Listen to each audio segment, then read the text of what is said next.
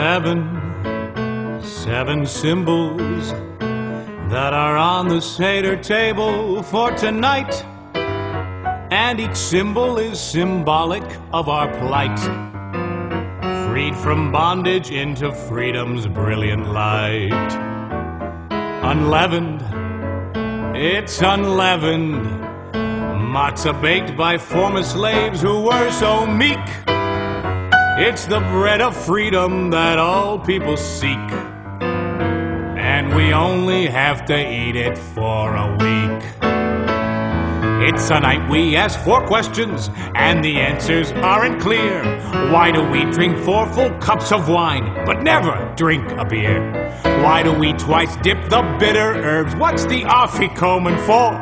Who's this prophet called Elijah, whom we don't see at the door?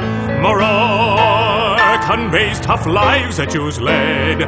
Try white or try red, it cleans out your head. Karpas greens of parsley, and they symbolize the springtime as it nears.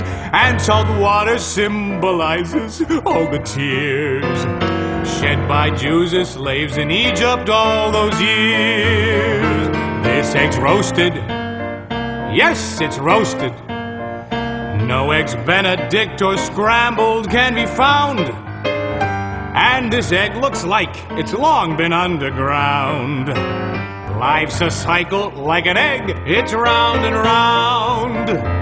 For each plague we dip some wine because the Pharaoh wasn't nice.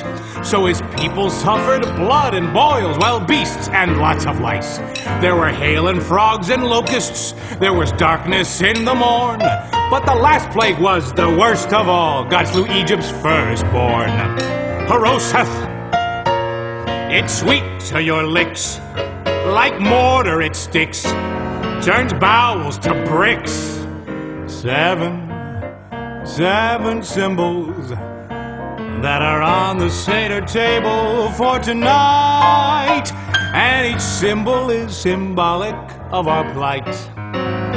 Freed from bondage into freedom's brilliant light.